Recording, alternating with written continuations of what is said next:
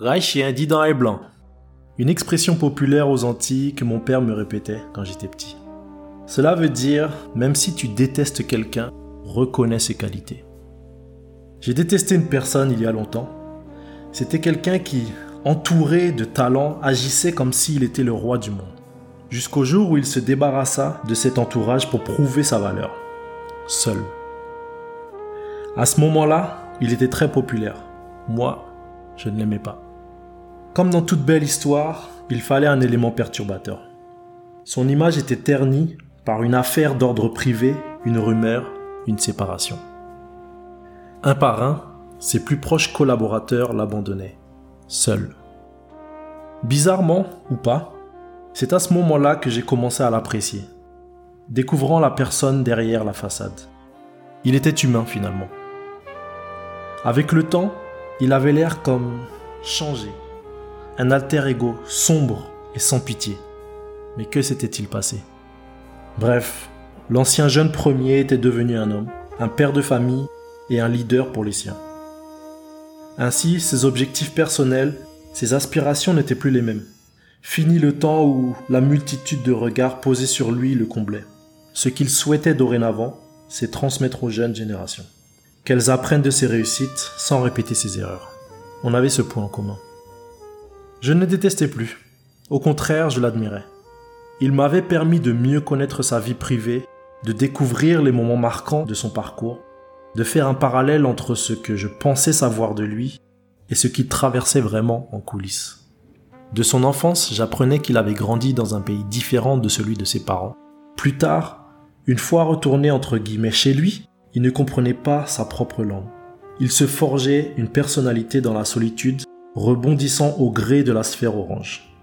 C'était son moyen d'expression, lui qui était polyglotte. Caché derrière un masque gravé du chiffre 8 qu'il troquera contre un costume de serpent taille 24. Sacrément bas. Il y a deux types de solitude. Celle qui vous garde loin des autres et celle qui vous fait prétendre d'être à l'aise avec les autres. Vous l'aurez compris, celui qui m'inspire aujourd'hui, c'est celui que l'on nomme à chaque lancer de boulettes de papier dans la corbeille. Il aura été une source d'inspiration pour tous ceux qui acceptent de croire que le travail paie. Il faudrait être fou pour penser que le talent inné suffisait à expliquer ses exploits. J'avais été témoin d'une des plus belles fins de carrière en 2003, avec David Robinson sortant sur un titre de champion NBA. Si j'avais su que 13 ans plus tard, sur une mélodie de jazz, Kobe en collerait 60. Lui qui maîtrisait aussi l'art du storytelling, mettant en défi les blessures assassines, désormais la légende serait marquée d'un saut éternel. Je me souviendrai de l'éthique de travail, de son regard, de son sourire et de ses enseignements. Hommage à Kobe Bryant, 23 août 1978, 26 janvier 2020.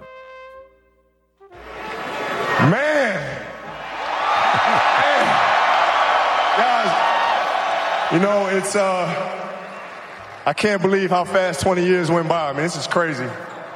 This is absolutely crazy. And, uh, you know, to be standing here at center court with you guys, my teammates behind me, and uh, appreciating all this, you know, the journey that we've been on.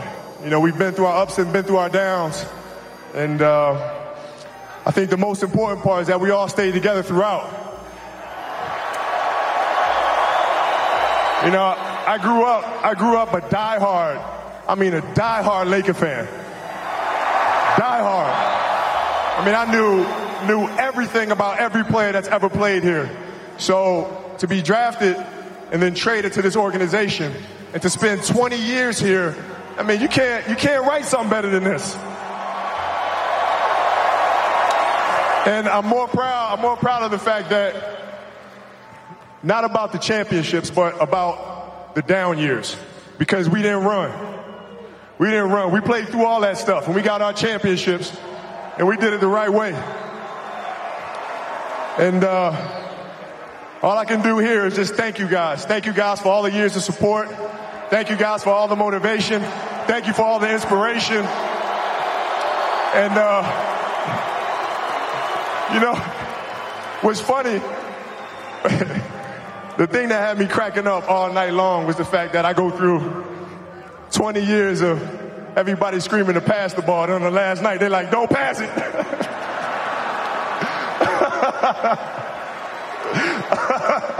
this has been this has been absolutely beautiful, you guys. I can't believe it's come to an end. Um, you guys will always be in my heart, and uh, I sincerely, sincerely appreciate it. No words can describe how I feel about you guys. And uh, thank you, thank you from the bottom of my heart. I, God, I love you guys, and uh, I love you guys, and uh, my family. To my family, my wife Vanessa, our daughters Natalia and Gianna, you know, thank you guys for all your sacrifice. You know, for all the hours I spent in the gym working and training. And Vanessa, you holding down the family the way that you have. I, I, I can't, there's no way that I can thank you enough for that. So, yeah, from the bottom of my heart, thank you.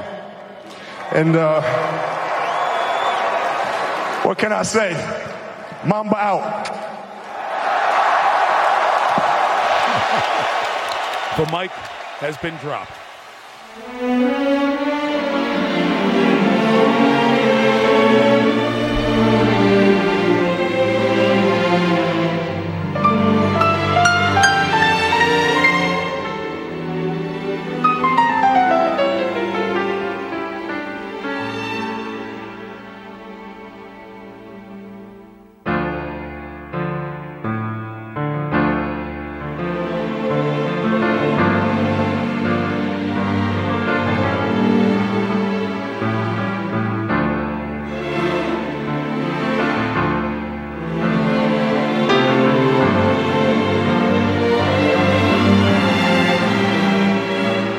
silans La ka pale ansye a Men sa pa sufizan Ou kache sentiman